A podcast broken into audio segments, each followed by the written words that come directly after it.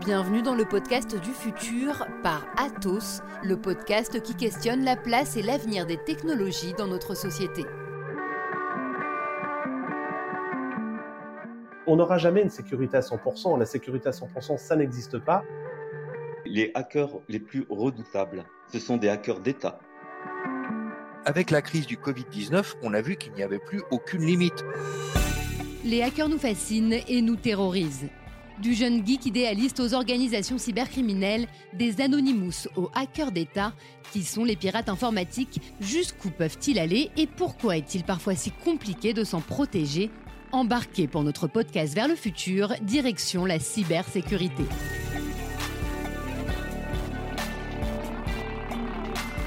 On en remonte à l'origine du terme hacker, un hack, en règle générale, c'est une combinaison ingénieuse à laquelle personne n'avait songé. Et ce terme euh, de, hack apparaît en fait en 1959. C'était dans le jargon du Tech Model Railroad Club qui était une association d'étudiants du Massachusetts Institute of Technology. Ils programmaient des trains, pour faire simple. Yannick Châtelain est chercheur à Grenoble Business School et auteur de plusieurs ouvrages sur la communauté des hackers, un univers composé d'individus et de groupes aux motivations et aux procédés extrêmement variés. La notion de hacker, c'est vraiment euh, quelqu'un qui euh, prend beaucoup de plaisir à comprendre euh, de façon très très approfondie le fonctionnement d'un système quel qu'il soit.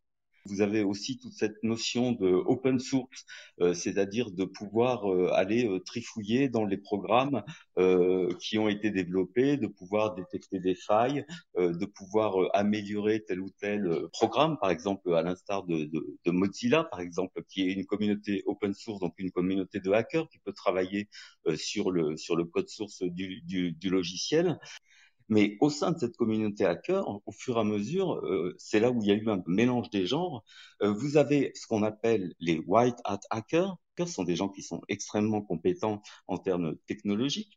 Euh, ils ne sont pas là pour euh, nuire euh, à leurs prochains, mais au contraire pour protéger les usagers et protéger les entreprises, mettant en place un service, une prestation au niveau du réseau, au niveau d'Internet. Dès lors qu'un white hat hacker, c'est un challenge pour lui, détecte une faille, c'est pas pour mettre en péril, c'est pas pour mettre en défaut, c'est pour aider le prestataire à améliorer son service et à être cohérent avec la promesse qu'il fait aux, aux usagers. S'il prétend que les données ne peuvent pas être piratées, le white hat hackers va s'efforcer de, démontrer que ça peut être hacké. Par exemple, avec Snapchat, vous aviez un groupe de hackers qui avait détecté une faille. Derrière, ils ont informé Snapchat et développeurs de Snapchat de dire donc corriger cette faille.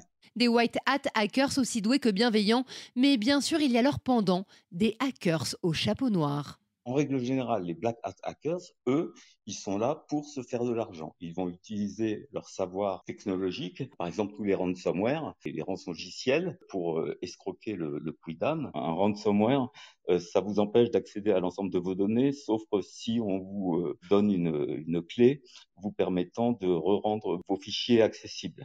Là, c'est de l'ordre de la communauté de, de, de, du black hat, où les gens qui vont récupérer des données en masse euh, afin ensuite de les exploiter à des fins, euh, des fins financières.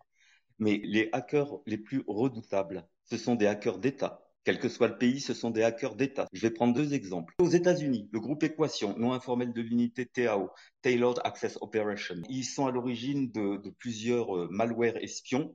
Ils sont notamment et connus pour être à l'origine euh, d'un euh, logiciel, d'un malware, un verre qui a mis en échec le programme nucléaire iranien qui s'appelait Stuxnet. Derrière, vous avez au niveau de la Corée du Nord, la Corée du Nord qui est un pays assez sympathique. Alors eux, ils ont un, une section de piratage qui s'appelle le Bureau 121 ils visent surtout euh, récupérer de l'argent. Hein. La plus célèbre attaque menée par le Bureau 121, ça a été euh, l'attaque du ransomware WannaCry. Et tous les pays ont des groupes de hackers. À partir du moment où vous travaillez pour votre propre État, votre propre État va pas vous considérer comme un black hat, mais si vous êtes de l'autre côté et que vous vous faites attaquer par ces gens-là, euh, vous n'allez pas les considérer comme des gens bienveillants à votre égard. White hackers, black hackers, hackers d'État. Alors que la lutte contre la cybercriminalité prend parfois des airs de western numérique, les experts de la sécurité informatique s'inquiètent aujourd'hui de pratiques de plus en plus extrêmes et la perte de toute notion d'éthique chez les cybercriminels. Pour Rémi Février, ancien officier supérieur de gendarmerie, aujourd'hui universitaire et consultant en cybersécurité, la crise du Covid-19 a été le révélateur de nouvelles menaces. évidemment, euh, tout le monde le sait, depuis des années, il y a de plus en plus d'attaques euh, cyber, hein, de cyberattaques. Néanmoins, on, avait pu constater, je ne dirais pas une sorte de gentleman agreement, mais enfin, vous comprenez, mais en tout cas de retenue durant les crises, et a fortiori les crises sanitaires jusqu'à présent, notamment la crise du H1N1. Mais avec la crise du Covid-19, on a vu qu'il n'y avait plus aucune limite. On a un véritable changement de paradigme. C'est-à-dire que durant la crise sanitaire, durant laquelle dans les hôpitaux, dans les centres de soins, dans les laboratoires pharmaceutiques, vous aviez des gens qui passaient quasiment 24 heures sur 24 à essayer de sauver des vies, à essayer de, mettre en, place des, protocoles euh, vaccinaux et autres, eh bien, on a vu des gens qui ont tout simplement attaqué ces hôpitaux, ces centres de soins. Vous voyez, c'est de plus en plus inquiétant. C'est pas qu'il y en a plus, c'est qu'un mur invisible déontologique, si j'ose dire, est purement simplement tombé. Des hôpitaux et des centres de vaccination attaqués en pleine pandémie, les cybercriminels n'hésitent plus à nous atteindre dans les dimensions les plus essentielles de nos vies. Mais alors sommes-nous bien protégés? Nos systèmes de défense sont-ils adaptés à ces nouvelles menaces? Les systèmes de défense aujourd'hui, ils s'adaptent et ils évoluent face à l'évolution des menaces. Mais évidemment, il y a une différence de vitesse. Thomas Gaillet est en charge d'une équipe de réponse à incidents informatiques au sein de l'entité Cyber Service France chez Atos. Sa mission au quotidien, élaborer les meilleures protections possibles contre les cyberattaques. Il y a des choses qui sont vraiment améliorées ces dernières années, notamment la sécurité périmétrique.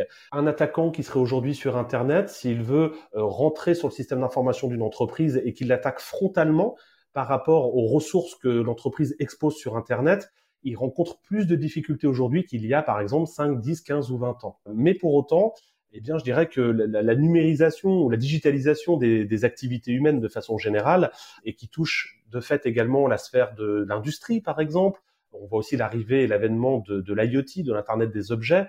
Euh, on voit également le mélange un peu des sphères professionnelles et personnelles. Tous ces, ces, événements, en fait, ramènent des complexités dans les systèmes informatiques et donc nécessitent euh, en permanence bah, de trouver et d'identifier des nouvelles défenses à mettre en place. Il n'y a pas de solution magique. Donc l'approche, ça va être une approche dite de défense en profondeur vous allez euh, mettre un ensemble de, de protection, de, de, mesures de sécurité à différents niveaux pour vraiment ralentir ou bloquer les attaques. Et alors, quand on est dans une situation euh, où on est euh, un particulier, on ne doit pas attendre uniquement des solutions techniques, la protection face aux attaques. Il y a une question d'éducation parce que c'est important en tant qu'utilisateur des systèmes d'information qu'on doit aussi intégrer des bonnes pratiques de sécurité. Ça, je pense que la, la prévention, en fait, ça reste un pilier fondamental euh, sur la cybersécurité. Et, sur ce sujet-là, il, il, faudrait certainement qu'on développe, quand on développe des solutions informatiques, il faudrait certainement qu'on intègre la cybersécurité de façon plus simple pour les utilisateurs, pour qu'il soit facile pour eux de la mettre en œuvre. Et de l'autre côté, je crois qu'on va devoir peut-être accepter, nous les utilisateurs, eh bien un peu plus de contraintes que par le passé. Je prendrai pour exemple les systèmes d'authentification qui reposaient beaucoup sur un simple mot de passe. Aujourd'hui, on est de plus en plus dans des systèmes d'authentification multifacteurs. C'est une petite contrainte, mais qui va sur le coup avoir un véritable apport en termes de cybersécurité. Donc le curseur finalement entre euh, l'usage et la sécurité euh, devrait être aussi un petit peu repositionné avec parfois un peu plus de contraintes. La nécessité d'éduquer et de sensibiliser chacun à sa responsabilité face au risque de hacking Rémi Février ne dit pas autre chose, mais pour lui, cette prise de conscience est encore largement insuffisante. Tout dépend ce que vous entendez par système de défense. Si vous entendez système de défense au niveau des institutions, c'est plutôt bien fait. Effectivement, l'État en a pris conscience depuis bien longtemps. On a l'Agence nationale de sécurité des systèmes d'information qui fait un très grand travail. Et donc, au niveau de l'État, je dirais que c'est satisfaisant. Il y a encore évidemment des trous dans la raquette et de toute façon, on ne peut pas tout bloquer, mais en tout cas, on est parmi les pays les plus performants au monde. En ce qui concerne les entreprises privées, alors là, j'aurais, si vous permettez, un avis différent. Durant ma carrière au sein de la gendarmerie nationale, j'ai fait, je crois, plus de 350 conférences, justement sur les risques cyber, devant des membres de board, des patrons de PME, des patrons de TI, et il est très compliqué de leur faire comprendre à quel point les risques cyber sont dorénavant un véritable danger, non seulement pour la compétitivité de l'entreprise, mais voire même une atteinte potentielle à leur pérennité. Et ce que j'ai pu constater malheureusement, c'est que quand vous avez un patron de PME, il est obsédé évidemment par la pérennité de son entreprise, et on peut le comprendre. Il a énormément de contraintes à gérer. Et évidemment, la contrainte de la sécurité des systèmes d'information lui paraît secondaire jusqu'au moment où il est attaqué. Et à ce moment-là, malheureusement, on découvre l'étendue des dégâts et j'ai vu des entreprises, malheureusement, qui ne mettaient pas en place une dualité de sauvegarde à la fois sur site et à la fois hors site.